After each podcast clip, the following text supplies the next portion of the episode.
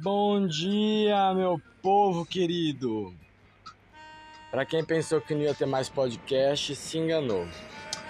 Pois é, eu apenas fiquei sem um aparelho capaz de reproduzir o som da minha voz e agora já estou devidamente aparelhado, um aparelho importado, chinês, dos bons. Mas não é a qualidade do meu aparelho que importa nesse momento. Na verdade, o que mais importa é que hoje é dia santo.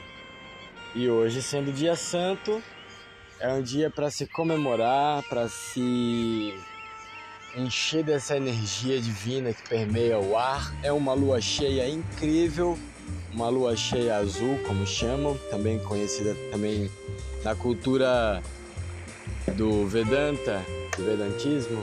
Hoje é a lua cheia do Senhor Balarama. Balarama é a representação do mestre espiritual primordial. Ai, sou humano, eu tosso, viu, gente?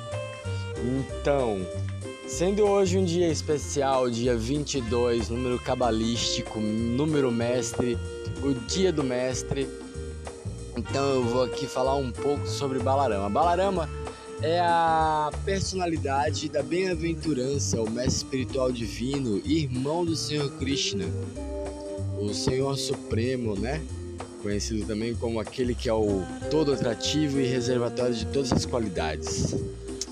Balarama é o seu irmão mais velho, é aquele que representa a abertura de todos os caminhos para se compreender a, ver a verdade do eu interior, da sua percepção como alma, espiritual, da sua visão divina sobre a vida. Balarama significa força de bem-aventurança. Bala, força, Rama, bem-aventurança. E Balarama também é tudo aquilo que sustenta, ou seja, é a força que nos sustenta em nosso serviço, no nosso Dharma, né? Cada pessoa e cada coisa tem um Dharma. E o Dharma é a ocupação principal daquela pessoa. Da mesma maneira como a, o Dharma de uma mangueira é produzir mangas, o nosso Dharma é compreender o eu e amar a Deus. Através da compreensão do eu, desenvolve-se auto-amor. E desenvolvendo o auto-amor se compreende Deus, porque Deus também está em nós. E Balarama é essa força que permite esse caminho ser traçado, né? Com sucesso.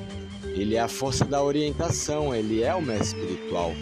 E Balarama ele também ele é, ele é representado no nosso pai, na nossa mãe, que são os nossos primeiros mestres nessa vida. E também é representado através da escolha de uma pessoa que nos guie na vida espiritual, através dos mestres, gurus, sacerdotes, né? Claro que todos eles em ressonância é, com a verdade, né?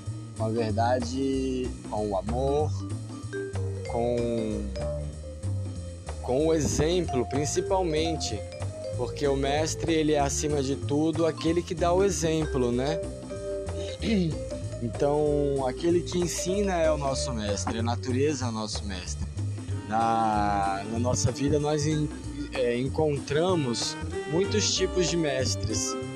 Mestres que estão sempre conosco, nos orientando, mestres que atravessam nossa vida, nosso dia, nossa hora, nos trazem aquele ensinamento importante. E também a visão do eu, né? O nosso eu interior também é o mestre. O mestre está em nós também.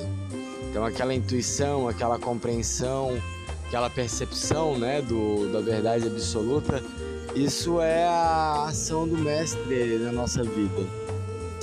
Mas é isso. Esse vai ser um podcast rápido de 5 minutinhos. Já passamos aqui dos 4h20, 4h33. Bom, é isso. Sejam bem-vindos novamente aqui nesse podcast. Creio que eu posso aqui falar alguma, alguma besteira, mas assim, na verdade é só na vontade de acertar. e procurando repetir as palavras que eu aprendi com os meus mestres. Viva o seu Balarama!